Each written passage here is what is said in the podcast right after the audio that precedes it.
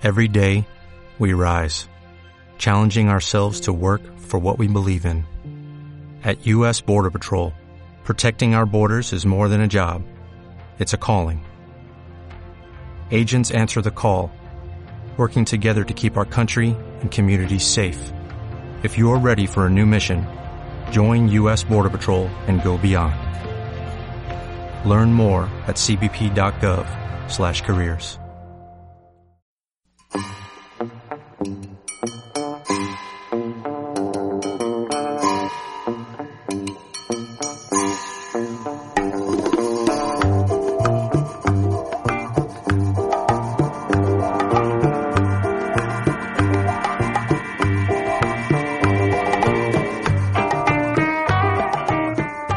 Bienvenidos a Fizcarraldo 7.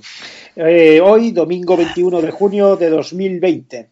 Eh, comenzamos una nueva travesía eh, por el río Amazonas. ¿Qué tal, Benjamín? ¿Qué tal? ¿Cómo estamos? Amigo Carlos, ¿cómo estás, hombre? Yo bastante bien, bastante bien. Siete ya, ¿no? Siete. Siete, Siete. pecados capitales, siete fizcarraldos.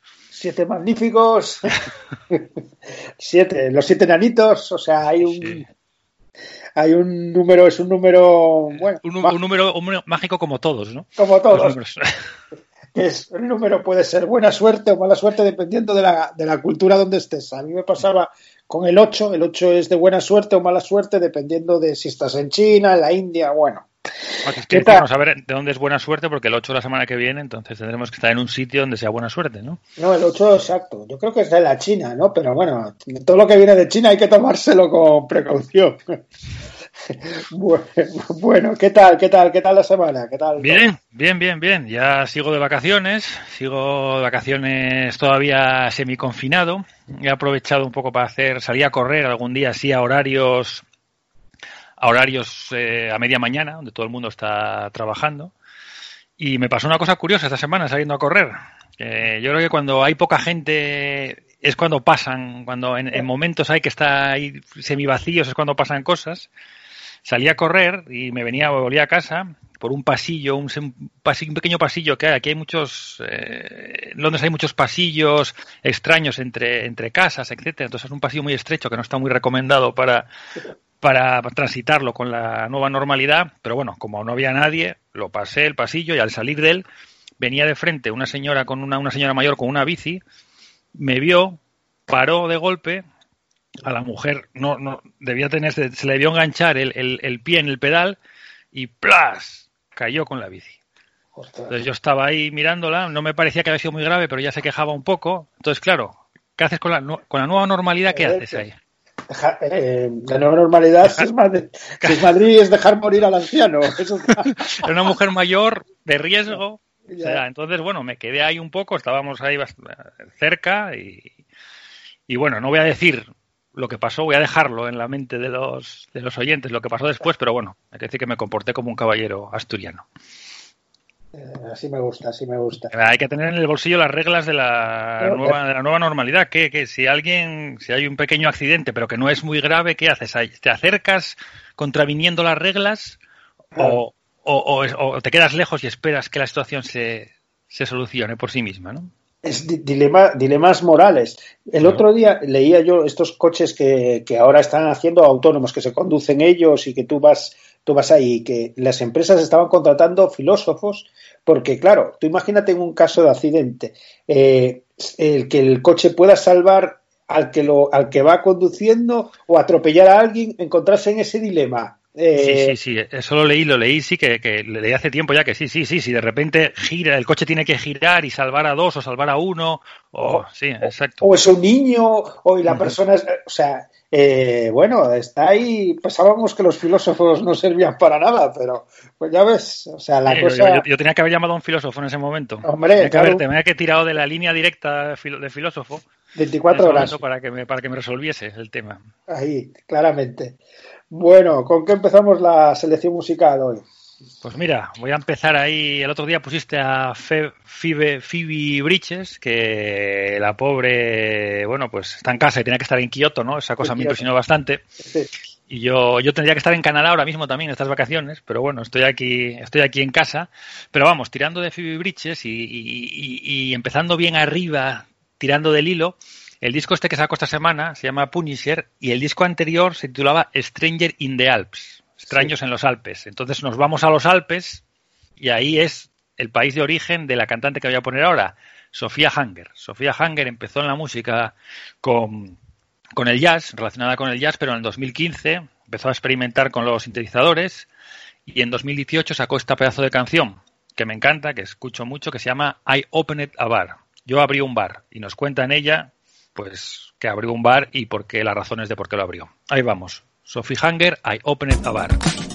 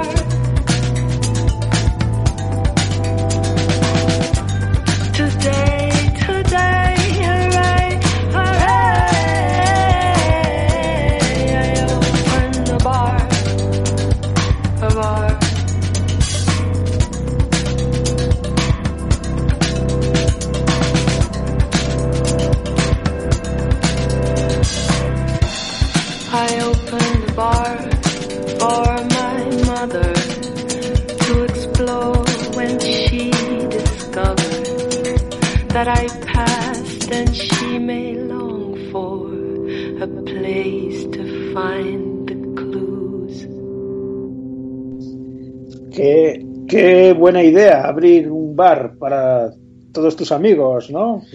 En estos tiempos no es tan buena idea, ¿no? Porque ha habido ha habido casos, ¿eh? Yo siempre hablamos del bar de, que abrió Nicolás Rey en Madrid, ¿no? Que yo mítico también, ¿no? Y el de Paquirrín, porque yo una vez, una, no sé si la ha visto, una entrevista a Paquirrín, dicen que iba a Paquirrín con sus amigos por, por Sevilla y tenían, no encontraban, bueno, dónde beber y tal y vieron que se alquilaba un bar y el hombre cogió el móvil y alquiló, se compró el bar, se compró directamente el bar y para ir a beber con sus amigos. grandes problemas, grandes soluciones. Aquí el señor Francisco Rivera, más conocido como Fat Boy Paquirrín. Fat Boy Paquirrín.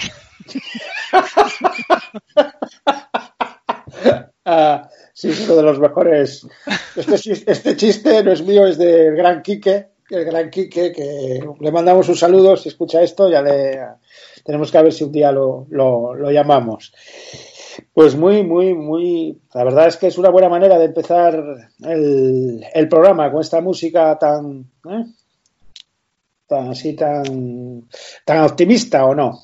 Sí, más o menos. Hombre, la canción también habla ahí de cosas ahí un poco pesimistas, de, pero vamos, de regulares. El novio que, que la dejó por otra y no sé qué, no sé cuánto. Pero vamos, sí, sí. Eh, abrir, un bar, abrir un bar siempre, abrir un bar, abrir cosas siempre es eh, optimista. ¿no? Pues yo voy a seguir también con un. A mí es uno, un hit, va a ser un, ya es un hit de, de este año, yo creo. Es uno de los discos más, más referenciados en todo, todo, todas las revistas especializadas, magazines y demás. Que va a ser ya, evidentemente, uno, es uno de los discos ya del año, que es el de Run the Jewels, eh, que es ese dúo formado por, por, un rap, por el rapero Killer Mike y por el productor de Nueva York, Elpi, que ya tiene mogollón de, de éxitos y tal, y está sacado su, su número 4, eh, su disco número 4, así un poco por sorpresa, ¿no? Eh, y bueno, eh, está realmente bien, realmente bien. Y lo he escuchado, tiene canciones tan maravillosas como una que se titula Los Goonies contra ET el extraterrestre. Y, y, bueno, he elegido la que abre el single de adelanto, que es Ulala, que tiene, si veis el vídeo, pues veréis que hacen, hay una enorme fogata con billetes, eh, tarjetas de crédito en mitad de, yo creo que es Wall Street, montan ahí un tremendo quilombo y la canción es muy, muy potente. Y bueno, pues ahí vamos con ¡Ulala!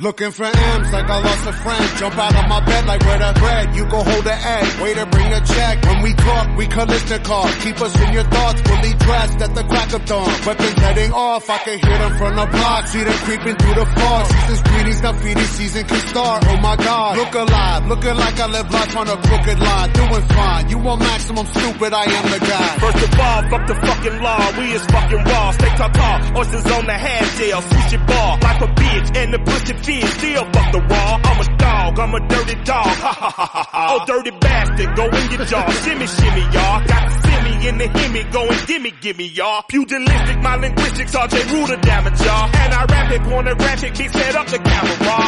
Ooh la la, are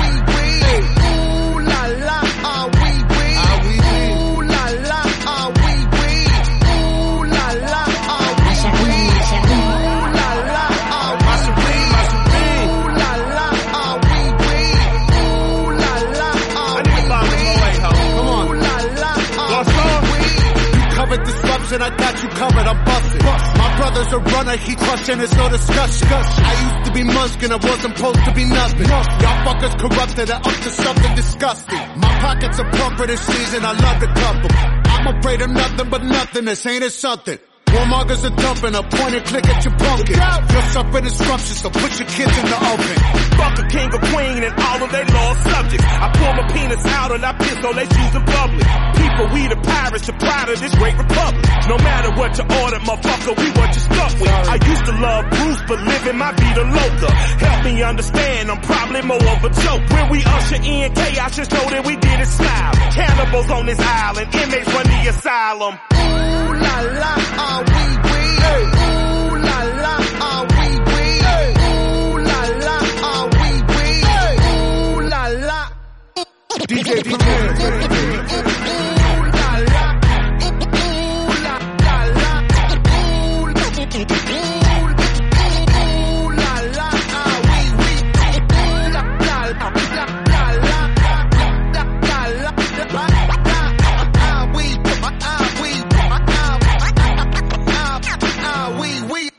Canción potente, sí, sí, canción potente, efectivamente. ¿eh? Sí, sí, y va a ser, yo creo que ya es uno de los discos del año. Eh, realmente no solo esta canción, tiene un mogollón de temazos, un mogollón de colaboraciones importantes, yo que sé, como Zack de la Rocha, por ejemplo. Y bueno, a mí me recuerda esta canción, la puse porque recuerda un poco a aquellos primeros Chili Peppers, ¿no? De, de los 90, ¿no? Un poco, ¿no? Ese, sí, recuerda. Sí, tiene ahí un, ese, bueno, a mí me, me, me deja un, un regusto a eso. Y bueno, y está muy de actualidad también con todo este tema de protestas y demás, que es muy, bueno, a mí me, me, me gusta. Estos días estoy escuchando mucho el, el disco este. Sí, aparte Randy Jewels están por todas partes, ¿eh? colaborando con un montón de gente, se les oye, se les oye por todas partes, vamos. Sí, sí, es el momento de, es el momento de ellos, yo creo. ¿Y qué, qué, tenemos preparado por ahí para...? Bueno, pues para yo voy a ir un poco también con novedades Eloína, un disco que, que, que, que, acaba de salir hace, hace poco, de un, de un músico de Manchester, que, pero que está desarrollando su carrera en Londres, Alabaster de Plum, se llama, Pluma de Alabastro. Vaya, vaya nombre, ¿eh? Mola. Sí, sí, sí. Músico, saxofonista, orador, acaba de sacar este disco que se titula Tusai Lee Instrumentals volumen, volumen 1 y es un disco instrumental con mucha presencia del saxofón. En los anteriores discos había también cantaba, hablaba, pero yo creo que con buen criterio aquí deja el tema en el, en el, en el saxofón. Y lo que dice el catálogo, me gusta a mí un poco lo que dice el catálogo sobre el catálogo de, de su sello discográfico sobre el disco, Contiene una orquestación elegante que envuelve algo visceral y primordial. El disco combina composiciones nuevas con melodías antiguas y canciones de cuna subestimadas que parecen haber sido seleccionadas de entre las grietas de la civilización. ¿Qué te parece? Me parece, bueno, eso es... Poner un poco alto nivel, ¿no? Poner vender bien el producto. es que llamo vender bien el producto. y estaba escuchando esta semana este disco y me estoy dando cuenta que estoy escuchando últimamente, también puse al el clarinetista francés, estoy escuchando mucha música de viento, ¿no? En el, en el, estuve escuchando también a Sunra al principio de, de confinamiento, etcétera, y me vino a la cabeza una conversación que tuve con mi mujer hace, hace, hace, hace unos años. Estábamos cenando en un en un restaurante y de repente había, había una actuación, ¿no? Un poco para amenizar esas actuaciones un poco en segundo plano, para amenizar la cena o la gente que está tomando algo, y era una, una chica con un saxofón. Tenía, bueno, unas bases grabadas y entonces tocaba saxofón y cantaba. Y en un momento dado mi mujer me miró y me dijo, lo que más miedo me da en el mundo es que se vuelva a poner de moda el saxofón. Porque tú no sé si sabes, bueno, te acuerdas que en los 80 Ah. En los 80 había saxofón por todas partes, ¿no? Todas las producciones, grupos pop, grupos rock, siempre metían un, un, saxofón por ahí. Entonces yo cuando me lo dijo pensé, dije, joder, qué comentario más acertado, ¿no? Probablemente no es mi mayor miedo, pero es un miedo que, que está ahí. Y ahora me estoy dando cuenta que poco a poco, han pasado unos pocos años y poco a poco me estoy metiendo en el, en el saxofón que se está, que no se está colando como antes, no está tan presente en las producciones, pero ya está, está saliendo un poco a... Yo lo, escucho más, ¿no? solo en el jazz, que es donde siempre ha estado, sino un poco en... va calando un poco en la música, en la música que escucho, ¿no? Así que vaya eh, vamos, allá vamos con Alabaster de Plum y su canción Whiskey Story Time.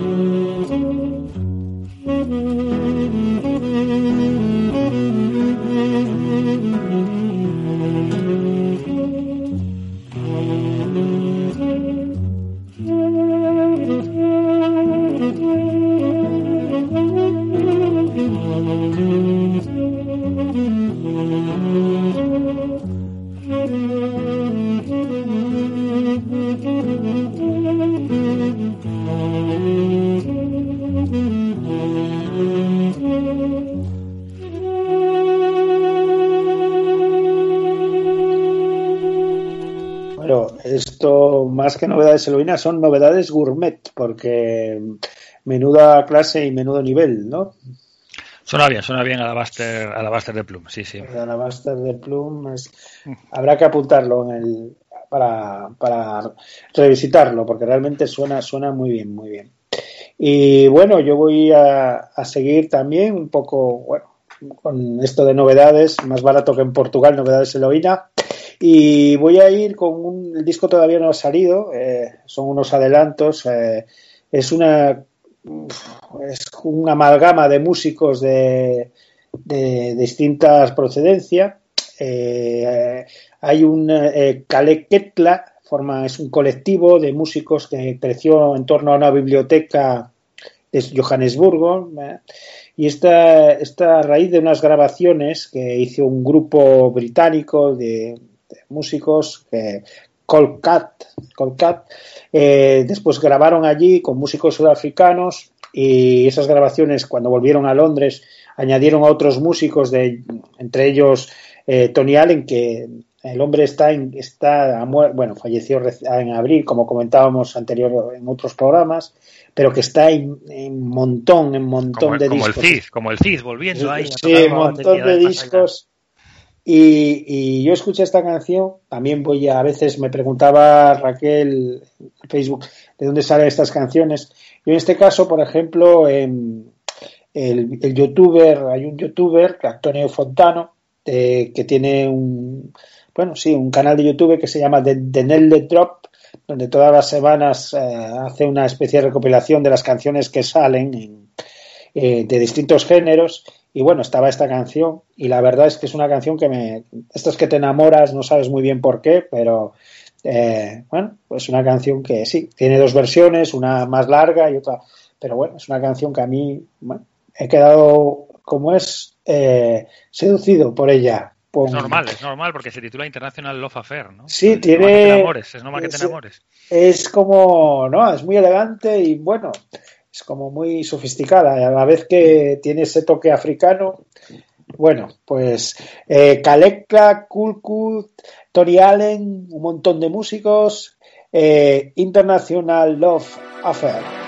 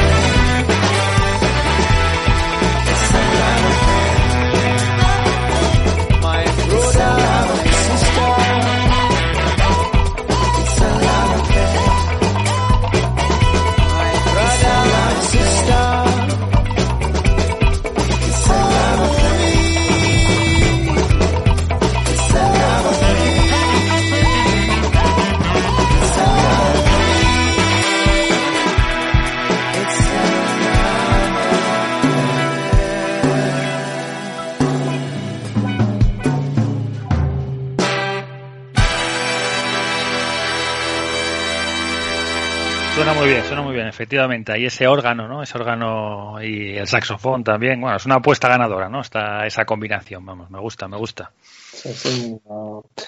¿Y qué tienes preparado ahí para continuar? Pues yo, nada, para cerrar ahí mis propuestas de, de hoy, pues una banda que me gusta mucho, Bill to Spill, la sac- sacó disco hace, hace, hace un mes, un par de meses, y este disco es una, esta es una banda indie rock americana, y este disco es un disco de versiones de Daniel Johnston. Daniel Johnston, que ya falleció, músico y dibujante muy activo en la escena in- indie grunge de, de finales de los 80, principios de los 90. Además, esa, ese típico artista de esa época muy prolífico, con grabando cassettes él mismo, eh, estilo muy lofi, muy básico, desnudo, el clásico do it yourself, ¿no? De grabar, grabar cintas, pintarlas, hacer las portadas él mismo. Además, un músico bueno, pues como muy, con una imagen muy inocente, ¿no? Muy, muy, muy auténtica, que empezó pronto a tener problemas mentales que le impidieron hacer una carrera normal y que tuvo, acabó teniendo una vida muy difícil, con temporadas internado en el centro, en centros psiquiátricos, ca- también viviendo con su familia, pues eso. Y siguió, durante este tiempo siguió dibujando bastante, grabando, y hay un documental, que la verdad que es un documental recomendadísimo, de Devil and Daniel Johnston, documental de 2005, donde se, se ve un poco toda su trayectoria y bueno, hay, vivencias muy, muy bizarras en ese documental, ¿no? Y escu- escuché el disco de Bill to Spill y iba a poner alguna canción de ese disco, pero es que, joder, eh, las interpretaciones de Daniel Johnston son tan auténticas que, que, que al final escucho el disco de to Spill y, y casi tengo que parar la canción a la mitad para irme a escuchar la original de Daniel Johnston, de Daniel Johnston, ¿no? Entonces, eh, son canciones que tienen unas melo- melodías melodías muy marcadas, pero lo que me encanta, lo que me gusta más de ellas son la interpretación, ¿no? Es una interpretación como entre desesperada, inocente. Entonces, bueno, voy a poner una canción de Daniel Johnston directamente, que es una de mis canciones favoritas suyas, Life in Vain. Así que ahí vamos. Daniel Johnston, Life in Vain.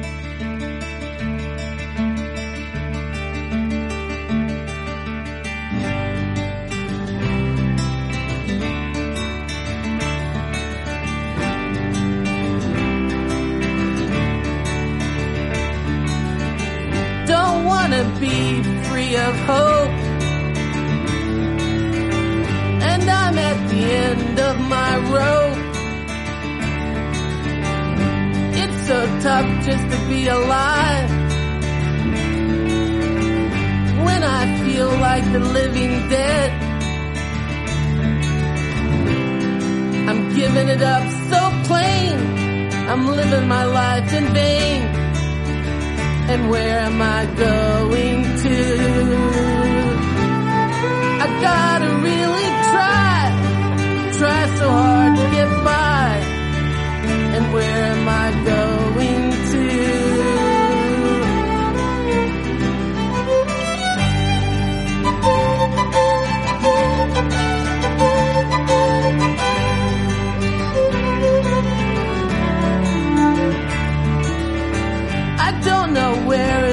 or down. And there ain't any love left around. Everybody wearing a frown. Waiting for Santa to come to town. You're giving it up so plain. You're living your lives in vain and where are you going gotta really try, try so hard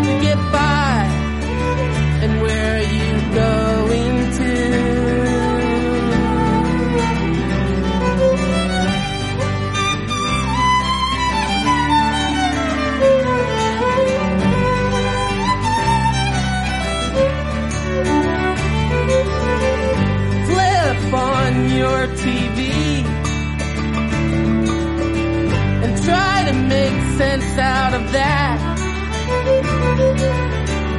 If we were all in the movie, maybe we wouldn't be so bored. We're giving it up so plain. We're living our lives in vain. And where are we going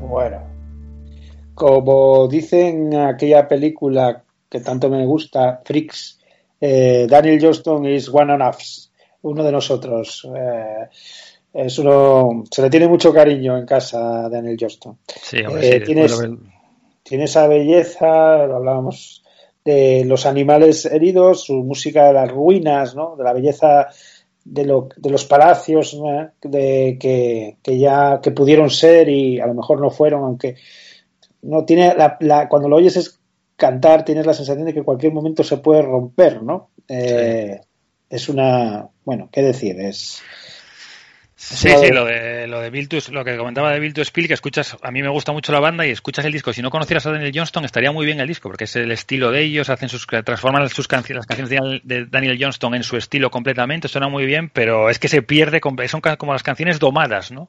Sí. Se pierde, se pierde esa, esa fragilidad, esa pureza, esa frescura, esa que tiene, que, que- que tiene Daniel Johnston en sus interpretaciones. esa, esa verdad, ¿no? Esa Sí. sensación de que, de que no, no, no está interpre- es, es, es parte de él, ¿no? Eh, bueno, pues voy a acabar mi selección musical con el canto del cisne de, un grande, ¿no? De John Prim, que murió por complicaciones de la COVID y, bueno, esta canción, que es la última que grabó, eh, a mí me recuerda un poco, bueno, salvando las diferencias mucho, aquel Heart de, de Johnny Cash, ¿no? Un- es su especie de legado. Eh, esta canción él la, cantó por primera vez para su familia el Día de Acción de Gracias, él estaba enfermo. Eh, tenía y, bueno, el Día de, Acción de Gracias les cantó esta canción y fue la grabó en su casa. Eh, es la primera vez que grababa en su casa, hizo que trajeran el estudio, bueno, todo lo para poder grabarla. Hay un vídeo de él cantándola, ya él bastante, bueno, bastante achacoso, envejecido y tal, cantándola que está muy bien, que también compartiremos en, en Facebook.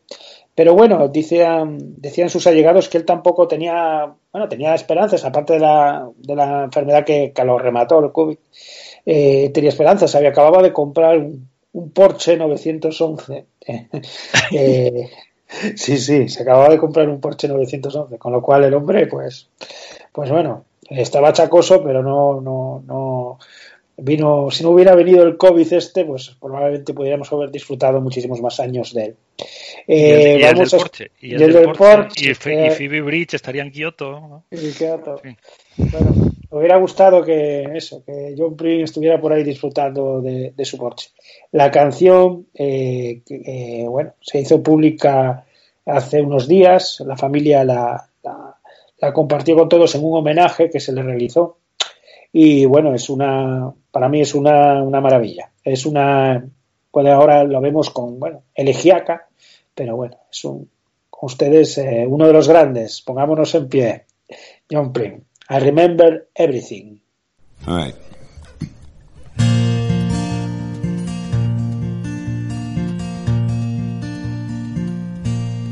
I've been down this road before. I remember every tree, every single blade of grass holds a special place for me.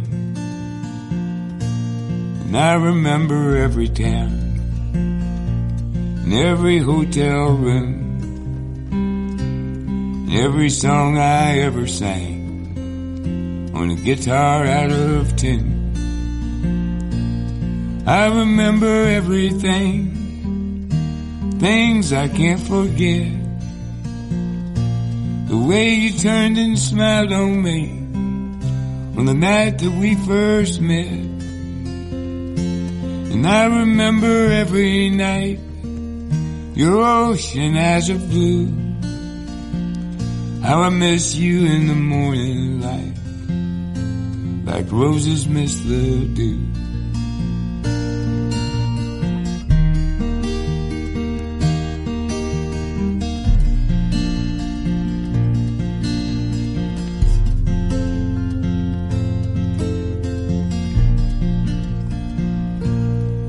I've been down this road before, alone as I can be.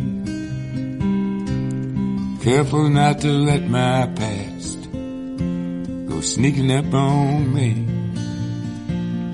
Got no future in my happiness, the regrets are very few. Sometimes a little tenderness was the best that I could do. I remember everything, things I can't forget. Swimming pools of butterflies that slip right through the net. And I remember every night your ocean eyes of blue. How I miss you in the morning light, like roses miss the dew. I miss you in the morning light, like roses miss the dew.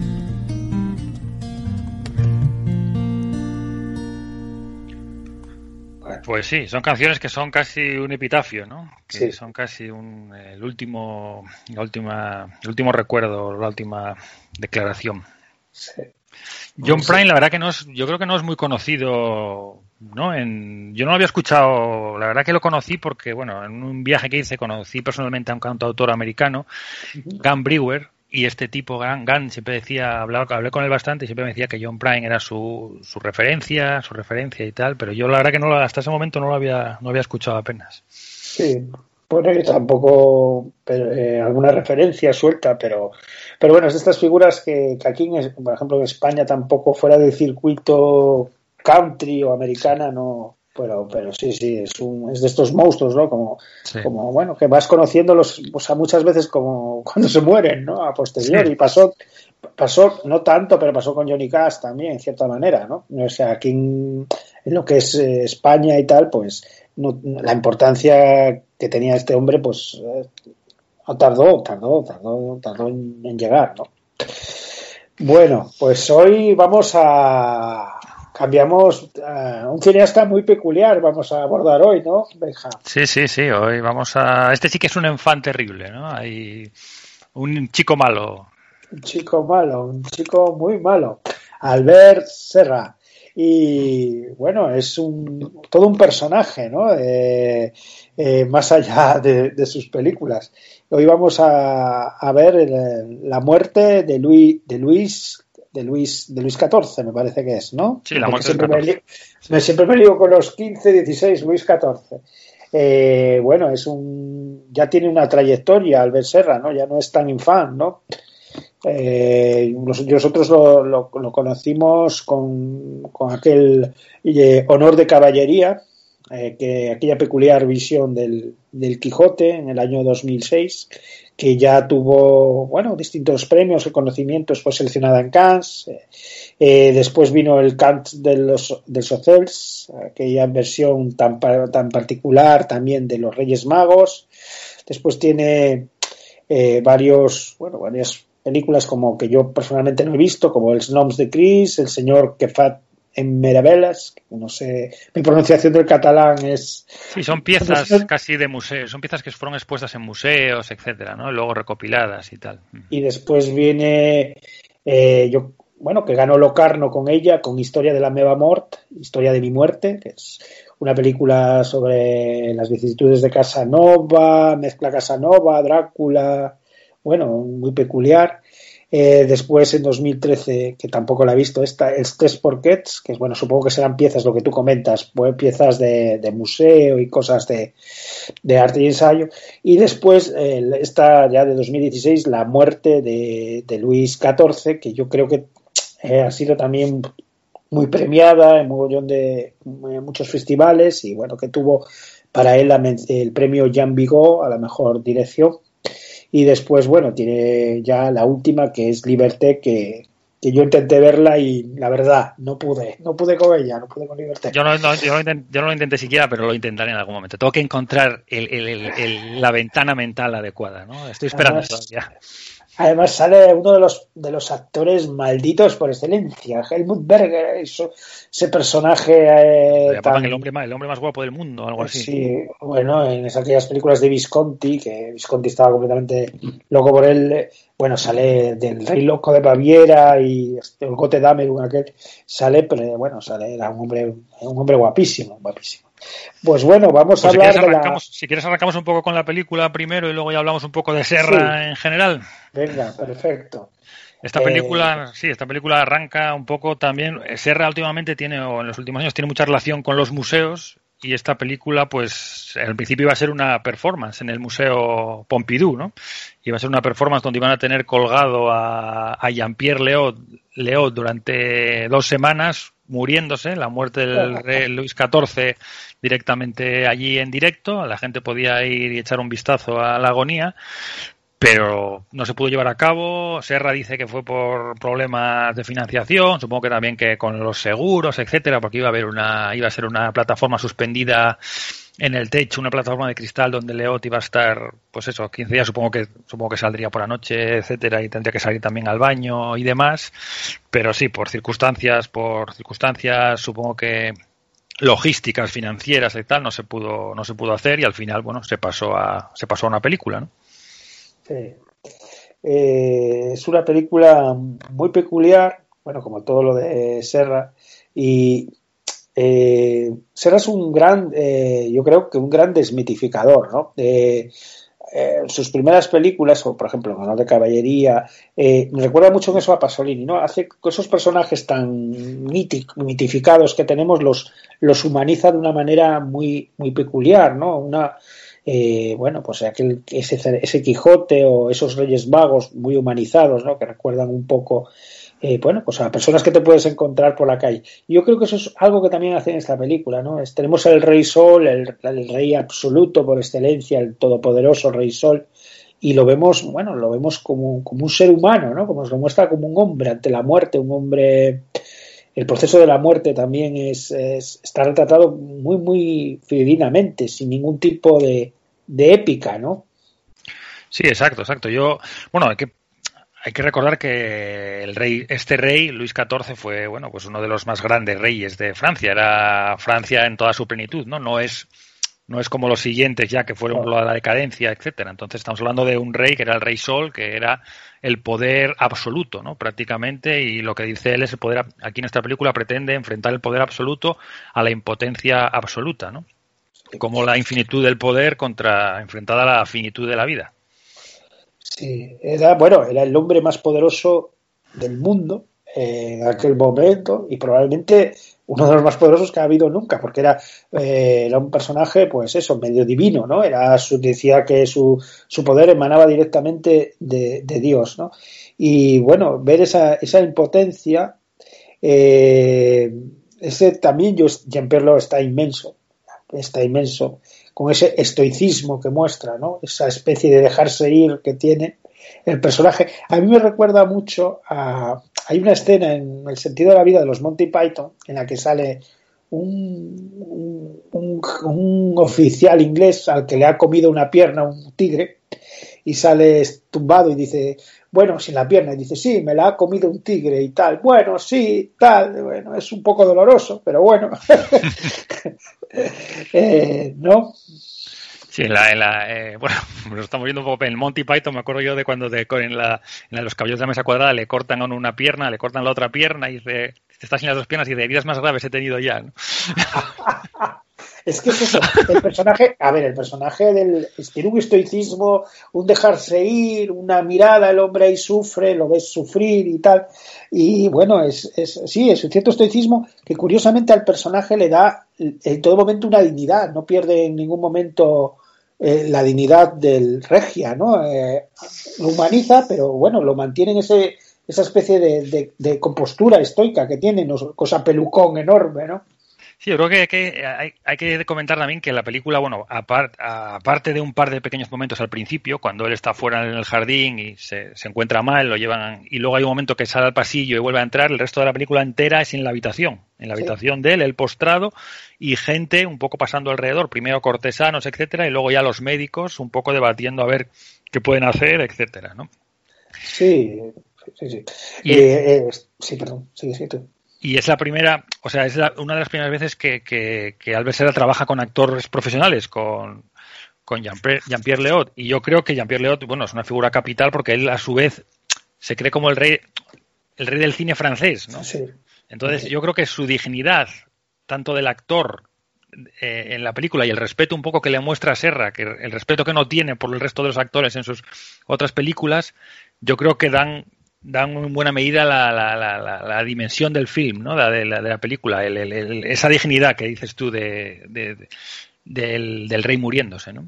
Sí, y además con eso Serra entra pues en el selecto panteón, el panteón de los grandes cineastas de cine de autor, ¿no? Porque Jean-Pierre Lot es Truffaut, es Godard, es tantos y tantos, Bertolucci, es eh, eh, entra en esa familia regia, ¿no? Eh, y de alguna manera eso es el rey, efectivamente, Jean-Pierre Lot es el rey del actor del cine de autor, el, el rey, el último rey, ¿no? El último o sea, que lo emparenta, lo emparenta con eso, pero bueno, y aparte de todo eso, ya peor a mí me, es una de sus grandes interpretaciones que yo le, yo le recuerdo, ¿eh?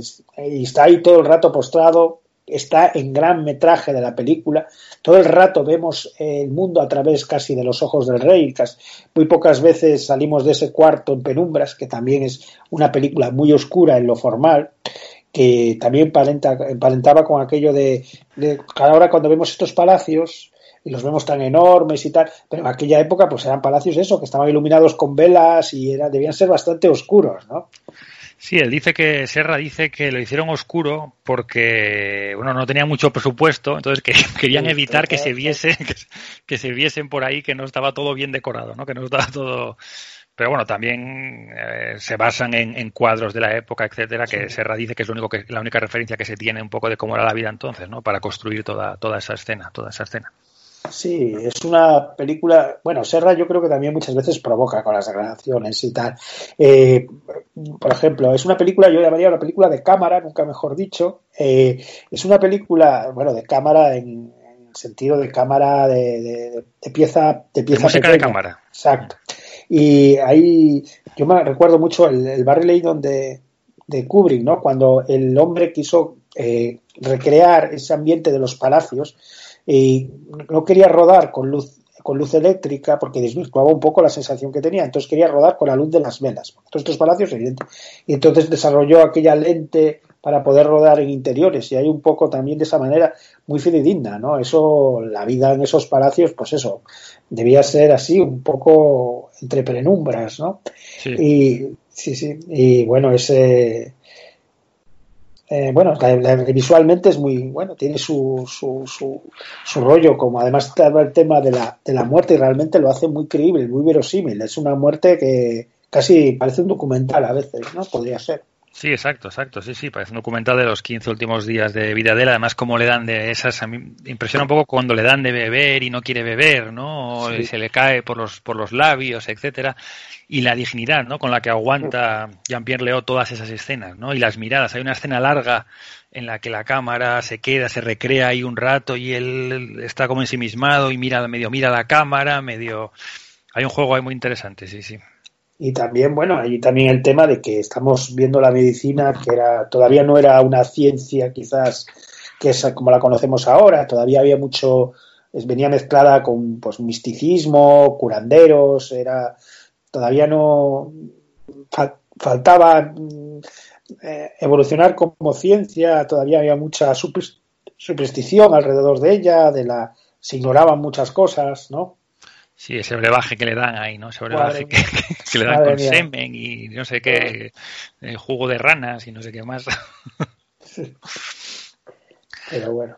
Y luego todo un poco la corte, ¿no? La corte alrededor de la cama, como todo el mundo ahí, la pleitesía al rey, etcétera, que es que me recordó un poco. Yo fui, fui a, a Yuste a visitar el, el monasterio de Yuste, donde Carlos V se retiró y murió, y me acuerdo que estuvimos visitando los aposentos y decían que cuando Carlos V ya no se podía mover, estaba en una cama tirado y abrieron y abrieron un tabi, abrieron un agujero en un tabique, perforaron para que él desde la cama pudiese ver el altar de la, de la, de la misa, ¿no? joder.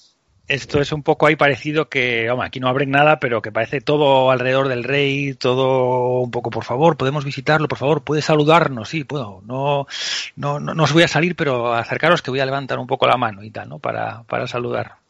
Sí, él, él juega muy bien eso de, por un lado, todo ese poder absoluto, ¿no? Incluso cuando vienen unos, unos para que él eh, dé el visto bueno a construir el puerto este de, y, y su poder absoluto de dejar de dar o no dar dinero.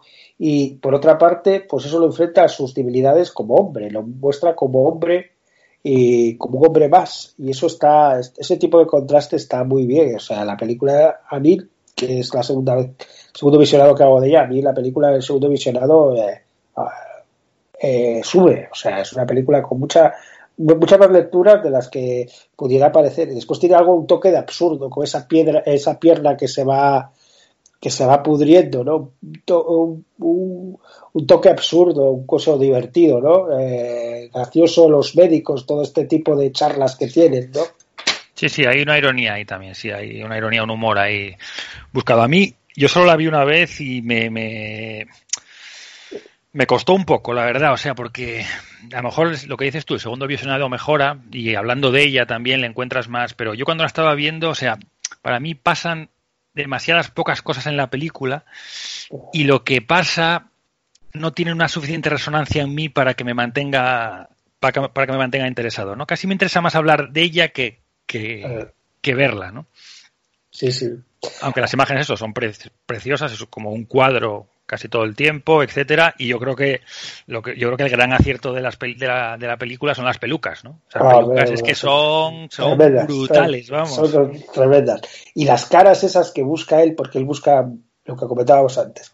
Actores no profesionales, yo creo que los busca por las caras a veces extrañas. Eso también lo hacía Pasolini, ¿no? De buscar, hay, porque hay un par de actores que, aunque está Jean Perlo, que es profesional y tal, hay varios actores que ves que tienen unos rostros muy peculiares, ¿no? Muy, muy de la época, ¿no?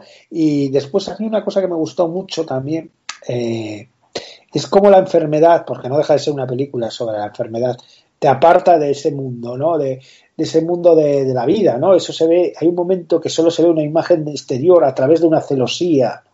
Y él oye, por ejemplo, eh, los tambores de una fiesta lejanos, ¿no?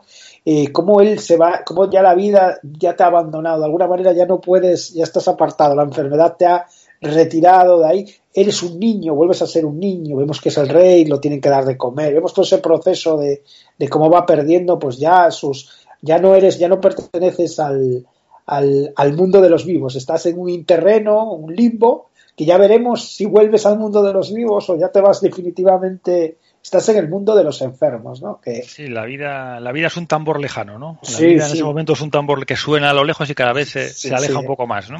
Sí, sí, esas, esas cortes, eh, cortesanas, cuando habla de, lo, de las cortesanas, de la tal, y en el momento todo, vas viendo cómo, cómo va perdiendo todo, ¿no? Cómo va, tiene- va renunciando a todo y eh, al final acaba convertido, pues eso, en una especie de, de- de persona que necesita que le den hasta la comida, de tenerlo todo, de ser un rey absolutista que podía todo, que podía construir un puerto solo con decirlo, ¿no?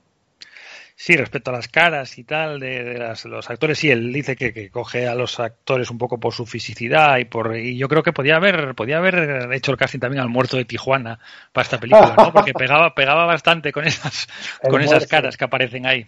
Es un hit, es un hit, el, el muerto es un hit aquí. Eh, el otro día hablando con, con un conocido, resulta que sí, sí, sí había oído hablar de él, ¿eh? O sea, ¿Sí? que no, sí, sí, no- es un chico que escucha mucha música y tal, pues sí, sí, eh, por lo visto ese tipo de del muerto también lo relacionaba con el Elvis, este, el Elvis, el Elvis, El, eh, Elvis, sí, sí, el sí, Elvis, sí. Elvis mexicano. sí que hay por ahí un, bueno, una- un mundo para investigar de, de personajes. A mí lo que me entraron muchas ganas es de beber el vino de Alicante ese que bebe, ¿no? Ah, Eh, pastas, vino, esas pastas que toma, que mojan el vino y tal, eso me, me entraron muchas ganas. Vino de Alicante que debe ser una especie de jerez o algo así, ¿no? Vino dulce, supongo. Sí, supongo que será como aquel vino, esos vinos reconstituyentes que Sí.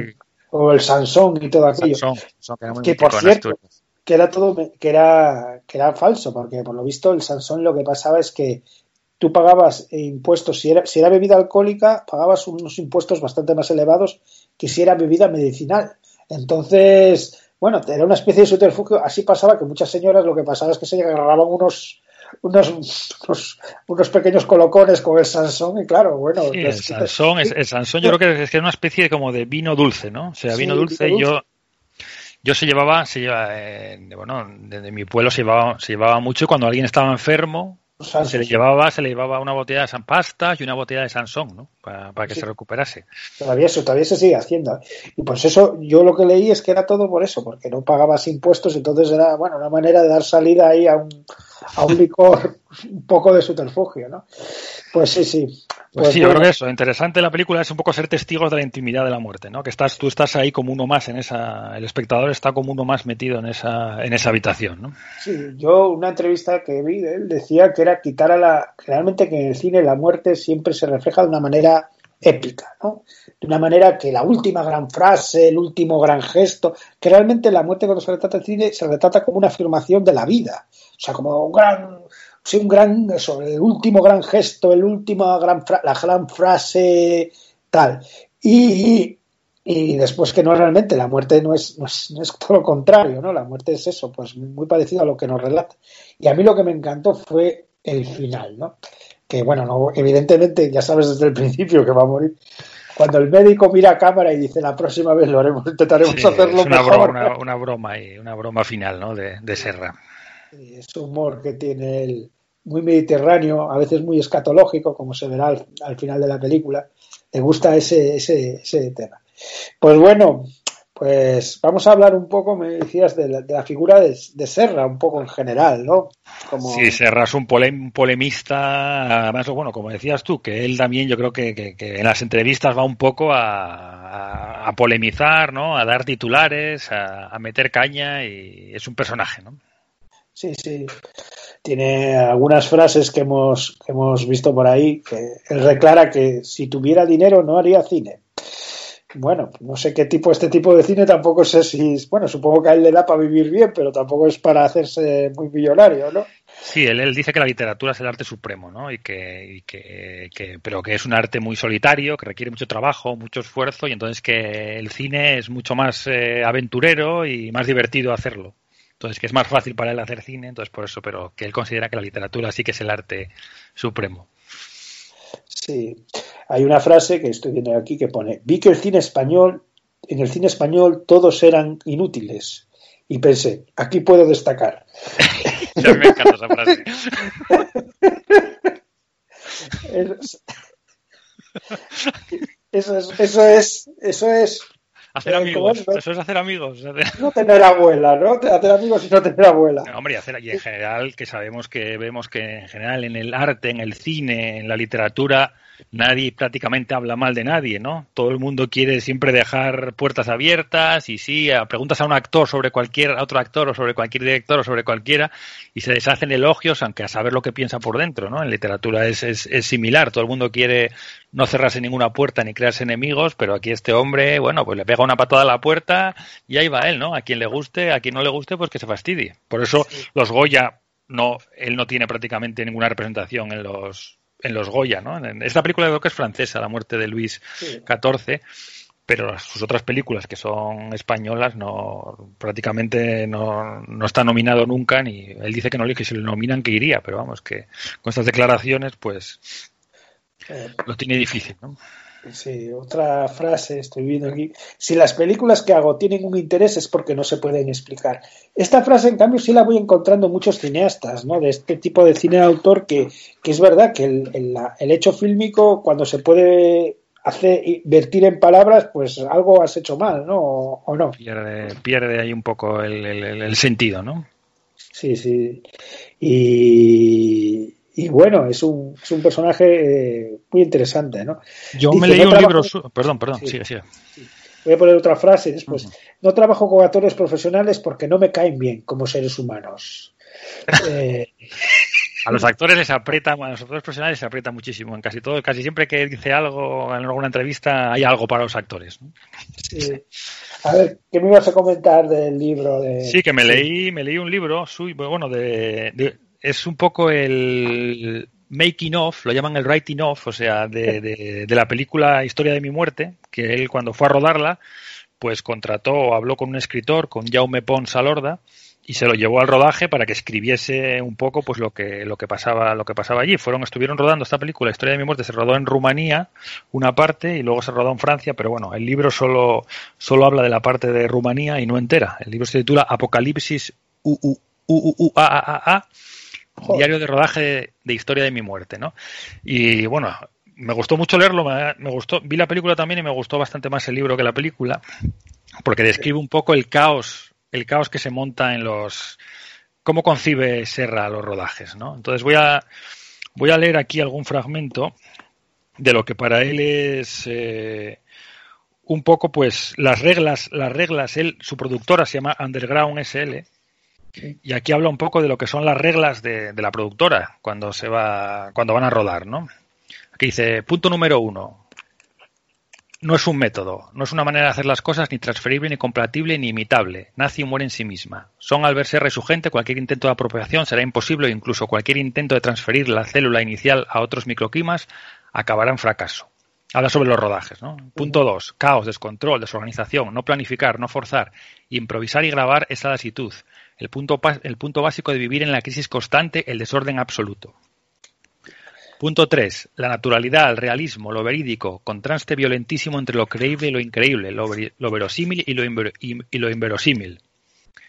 Punto 4. La psicodelia, el rock and roll propiamente dicho para, para esta generación nacida en los 60. Un estallido, una bomba, la explosión, o sea, la parte ineludible lúdica de Albert Serra. Punto 5. El surrealismo, la asociación no pensada, unir personas y sitios y experiencias y objetos y sentimientos e ideas y propuestas para ver qué sale. La langosta con el teléfono, el cadáver de una mujer desnuda en el escritorio, Drácula y Casanova, Eliseo y los rumanos. Punto 6. Performance perpetua que no termina nunca. Es imparable. Desde el primer día de rodaje hasta la muerte de la gente que la ha vivido. Esto es un vodevil, un cabaret, una obra de teatro, un recital, una expresividad mutante, una acción poética más cerca de Brosa, Dalí, Bretón, Artaud y el cabaret Vol- Voltaire.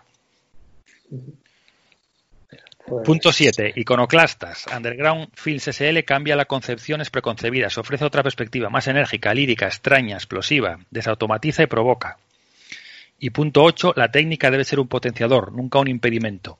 Sobre esto sí que habla mucho de la técnica, porque él quiere a, a- a los técnicos, a él los, bueno, él, él, en- en principio yo creo que en la muerte de Luis XIV fue una excepción porque está rodada toda en una habitación, entonces pudieron planificar un poco más, y, pero él en general rueda muchísimo, muchísimo, y los técnicos tienen que estar, dice que la iluminación, que es una cosa que le fastidia mucho porque él no quiere echarse ocho horas iluminando, él quiere hacer las cosas rápido para intentar captar al actor cuando está en ese momento en el que se entra en el personaje y empiezan a pasar cosas, ¿no? Entonces dice que no, que los técnicos los tiene trabajando un montón de tiempo porque quiere rodar todo, quiere rodar Sí. lo más posible, no quiere tardar nada en iluminar y que todo a servicio un poco de cuando el actor o, o la escena empiecen a pasar cosas mágicas, ¿no? Sí. Es un poco eh, también eh, lo que hacemos nosotros, ¿no? Vamos aquí improvisar sobre el. ¿eh? Eh, bueno, no lo sé, no lo sé, no lo sé. Bueno, el resultado no digamos, ¿no? Pero bueno, eso de improvisar, buscar a ver lo que pasa es, es y, y, y que no se te pierda, ¿no? Cuando hay algo ocurre, es la búsqueda, lo que siempre hablamos, ¿no? La búsqueda de la verdad, ¿no? De intentar quitar la impostura, la actuación, en el mal entendido la palabra actuación, buscar esas reacciones orgánicas, la verdad del, del asunto y eso solo se consigue, hay muchos cineastas, ¿no? Que lo, que con eso, grabándolo todo, buscando que surja la magia, esperando, esperando a que surja, no forzándola, ¿no?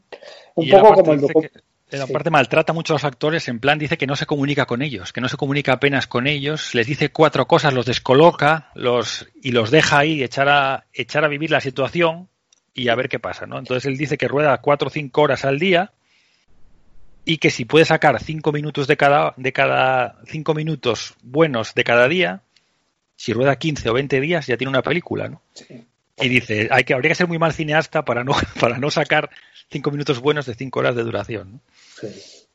Eso lo, pero bueno, lo hacen, bueno, el propio Malik, lo hace mucha gente, ¿no? De grabar encima ahora con los vídeos, o sea, que no es celuloide, pues eso lo, lo permite hacer mejor. A veces en el teatro también, yo ya he oído casos, ¿no? De gente de, de ensayar una obra, hacer la obra, cambiar, hacer pequeños cambios que el actor no lo sabe, para ver su reacción, para que provocar reacciones eh, reales, ¿no? Buscar esa realidad, ¿no?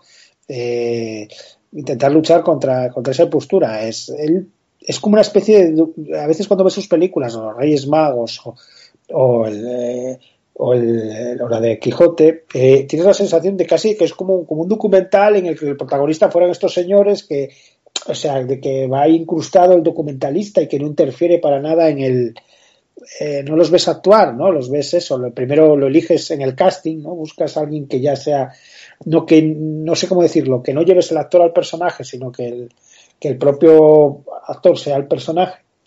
Y, bueno, el resultado es, es- a, mí me, a mí me gusta, es muy, muy trabajoso, las películas se hacen en edición, ¿no? No más que, más que en el trabajo de campo. Y bueno, está, está bien, está bien, es una manera de trabajar muy interesante. Eh, Aparte dice otro- que el alcohol, el alcohol es muy importante en los rodajes también, bebe Ah, bueno, fomenta sí. que beba todo el mundo, él mismo, los técnicos, entonces se monta ahí un guirigay. En la, en la historia de mi muerte estaba muy orgulloso porque decía que cinco, cinco miembros del rodaje habían roto con su pareja después de acabar el, después de volver de- del rodaje y tal. Incluso dice que había unos que estaban pintando el piso y tal y rompieron ahí después. Dice aquí, la ficción es el sitio de la injusticia, de la inyección, del mal. Para eso sirve, para poder depositar lo peor de nosotros mismos. La ficción, sí, bueno, puede ser el lugar donde nos permite jugar, ¿no? A jugar a ser otros, jugar a sacar nuestro lado eh, más malvado, más negativo, ¿no? Para poder, no sé, que a lo mejor en nuestras vidas pues no podemos darle rienda suelta a ese, a ese lado oscuro, ¿no? Mm. Tiene otra cosa aquí que me parece muy interesante de cómo trabaja o cómo dice él que trabaja, ¿no? Porque también, como, como hablamos, hay mucho, hay mucho de, de- de personaje. Pero él dice, cuando piensa en su siguiente proyecto, Albert trabaja una serie de ideas. Cuando las tiene, las rechaza para escribir el guion. Cuando tiene el guion acabado, lo ataca constantemente, no filmando lo que en él se cuenta. Cuando tiene el metraje a punto, lo devasta a la hora de llevar a cabo el montaje. Cuando el montaje está finalizado, altera el formato que había pensado en origen para darle un nuevo acabado. La película se filmó en 4.3, pero Serra la pasó a posteriori a Cinemascope, algo totalmente opuesto. El resultado, en un intento de recomponerse, perdió el 40% de la imagen original. Por lo tanto, se trataba de la última performance. La película no nace en ningún momento antes de la proyección final, donde aparece algo que ni siquiera se había planificado, ni imaginado, ni soñado. ¿no? Sí. Sí. Como esos, esos pintores que lanzan ahí Sí, la pintura al cuadro, o que juegan con, con, con el azar para ver qué, para ver qué sale, ¿no? Sí, sí, sí. Hay una frase que tengo aquí que es muy graciosa, además de lo que tú dices del montador. Dice, soy el mejor montador del mundo, un director de los cinco mejores, un productor normal y un guionista bueno. O sea, el hombre... Pero bueno, no es, no es algo nuevo. Lo de hacer las películas en, bueno, en montaje, pues desde Orson Welles, ¿no? Y toda esta gente que filmaban, filmaban mucho y después, bueno, era normalmente donde se hace la, se hace la, la, la película, ¿no? Donde controlas un poco todo el flujo de la película. Y la película al final tiene un- también el, el- hasta que la proyectas, hasta que el público eh, no es algo, es algo además que es un trabajo entre el público, bueno, que tiene, sí, sí, es, es, es una manera de entender el cine, bueno, del arte en general, yo creo, ¿no? Sí, de- y, de- y de- y que, que sea arte ya el propio hecho de hacer la película, ¿no? Unas Sí. parece que es como una performance continua con, y él intenta captar, captar esa, esa magia en la, en la cámara y luego sí, él va, se, va, se va a montar con 400 o 500 horas de, de metraje y ahí ya en el guion, el guion dicen que solo lo leen los, los funcionarios. El guion escribe un guion y solo leen los funcionarios que tienen que aprobar o, o denegar la, la subvención, que el guion ya cuando pasa esa fase ya se olvida prácticamente y, y dado unas premisas al principio del, del día de qué van a hacer, a los actores, cosa como comentamos, incomunicación total, quieren que estén perdidos, que estén, que no sepan qué hacer, y entonces a partir de, esa, de estar ahí tan perdidos surja algo, ¿no? Surja algo de ahí, y eso se puede ver, se puede ver. En- yo creo que en la muerte de Luis XIV no tanto, porque yo creo que es una película más planificada, pero en las anteriores se puede ver eso, ¿no? Sí, es, sí. es los Reyes Magos rodando por, rodando Sí. por, por una colina para abajo, el viento, además le gusta mucho rodar con la naturaleza, porque dice que se produce una interacción interesante entre los actores y la naturaleza, etcétera. A mí de los, de los Reyes Magos hay un momento cuando llegan al final en que se lanzan, se, se, se lanzan al suelo para adorar. Y a mí esa escena suena una música, no sé si es bajo, no sé lo que suena. Y, y realmente me impresiona esa escena, ¿no? De, se eh, es una cosa que se me ha quedado completamente grabada. Por cierto, que en la película esta hay un pequeño anacronismo, que suena Mozart. Eh, hay un momento eh, musical que suena una de las misas de Mozart, que bueno, Mozart nacería varios años después de, de la muerte de Luis XIV. ¿no? Si le preguntas a él, seguro que tiene una explicación brillante para, Sí. para, para eso, vamos. Otra frase de él que dice, mi cine se verá más que el de Kubrick y el de Coppola. ¿Qué opinas de esa frase? bueno, eh, pues no lo sé, no lo sé, ¿no? A ver, a ver qué pasa, habrá que esperar, habrá que esperar. En Fitzcarraldo, desde luego, se verá más. bueno, pues un personaje muy, muy a seguir, ¿no? Muy, muy interesante y muy. Espero que, bueno, él está valorado, espero que también se le se valore un poco su cine, ¿no? Eh, eh, por ejemplo, en los Goya, ¿no? No estaría de más verlo, ver, ver para una vez que tenemos eh, cineastas tan peculiares que se les, se les darles el, lugar que, que merecen, ¿no? Hombre, yo creo que le está bien valorado, ¿no? Sí. En Goya no, por supuesto, pero por fuera sí que es un tío que se habla mucho de él en festivales, en todas partes, y, y lo que comentábamos, que los museos tiran mucho de él. Porque esta película era lo que comentábamos, la performance en el Pompidou, luego Liberté también. La última película fue una pieza también que hizo para, no sé si para Reina Sofía o para algo así, está muy, muy en contacto con, con museos y Está muy en esa época francesa, ¿no? De, de- tiene varias películas en, bueno, en 1700, eh, ambientadas en torno a 1700, con pelucas en general, ¿no? Eh, la de Casanova a finales del, de este siglo de, de los 1700 está al principio, está de la Liberté también por ahí, ¿no? En la Revolución. Está un poco de esa época, ¿no? Sí, a mí me interesaban eso, lo que me interesaban más las primeras en blanco y negro, ¿no? Las dos primeras, estas, a ver si sale de esta época se mete en otra, porque decía, yo leí un poco que estaba planificando una película de sobre toros, que le Oh. interesa mucho la figura del torero y tal, y eso puede ser puede ser muy interesante, verlo Puede a él ser- ahí con lo desmitificador puede- que es, verlo a entrar a saco en el mundo y con lo polemista que es Sí. verlo, verlo entrar a saco en el mundo de los toros. Es una, una rara avis, una... Sí, sí, seguro que da una, una visión que no deja indiferente a nadie. Y luego sobre los actores que comentabas, de elegir los actores, o los, sí, bueno, los, los, los participantes ¿no? de, en sus películas. eh, bueno, él también anda con una troupe, ¿no? que, que hace casi todas las películas con, con el mismo Sí. grupo, pero decía que en honor de caballería, que no encontraban una persona, alguien para Sancho, y que fueron a un bar, él, él es de Bañolas, y fueron a un bar y vieron a un tipo, al, al que va a ser al final Luis Sierra, me parece que se llama, un tipo así grueso, bastante grueso, que estaba comiendo una tapa de chopitos y, y la mirada, la mirada, cómo miraba los chopitos que estaba comiendo, les, le, le impactó a, a Serra y habló con él y una mirada como inocente, perdida y tal, y habló con él y, y- y el tipo no era ni actor ni nada, era un tipo que trabajaba allí en, un- en- en- en el pueblo y lo enroló ahí en, en, en las películas, ¿no? Y está en, está en bastantes, bastantes de ellas, no en Luis XIV, pero en, en- en algunas de las otras. Es un, es un Sancho impagable, ¿eh? El Sancho. Sí, el sí, sí. Sancho, es- es- sí, Sancho impagable, impagable, la verdad eh, se ha dicho.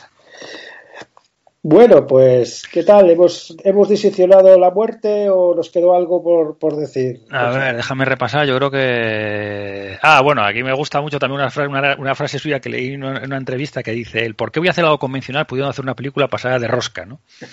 Yo creo que. Eso, eso es así.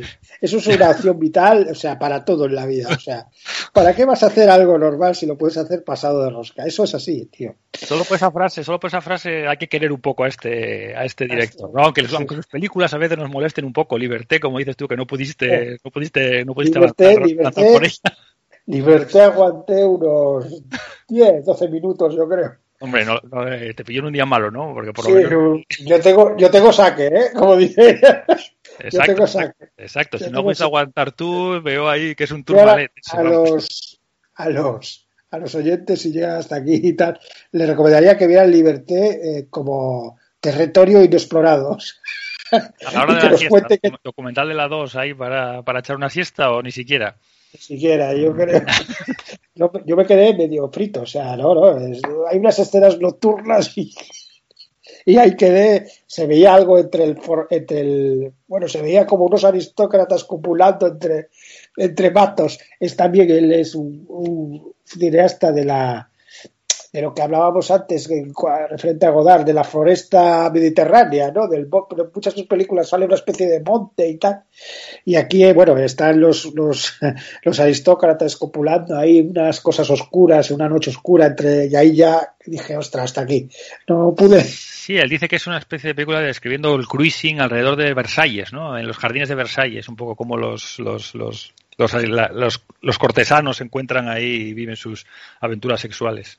Sí, pero bueno, no, no, la cosa era, no sé, yo lo intentaré, lo volveré a intentar o como, como prueba de fuerza y lo contaré aquí a ver si, si lo conseguí. Bueno, estamos todos contigo, estamos todos contigo. Si, si, si, si desfalleces al medio, llámame si quieres. Sí. Si necesitas alguna palabra de ánimo. Haré una camiseta que dice yo, yo vi liberté, yo vi liberté entera. Bueno, Benja, pues, pues nada, hasta la próxima semana. eh, iremos colgando cosas en Facebook, eh, que la gente nos comente, que también si quiere eh, sugerir alguna película, alguna cosa, alguna música, oye, también, también puede ser interesante. Eh, bueno, ¿cómo nos despedimos, Benja? Pues nada, oye, pues hasta luego, ¿no? Con un hasta luego. Si no, no vamos a, no vamos a, no vamos a ser, no vamos a innovar como Albert Serra en la despedida, así que vamos a quedarnos con un hasta luego. Podemos decir, como decía el médico, eh, la próxima vez lo haremos mejor. ¿no? Mira, me, me gusta, me gusta esa despedida. La próxima vez lo haremos mejor, o lo La intentaremos al menos. Sí, bueno. Venga, un saludo. Un saludo.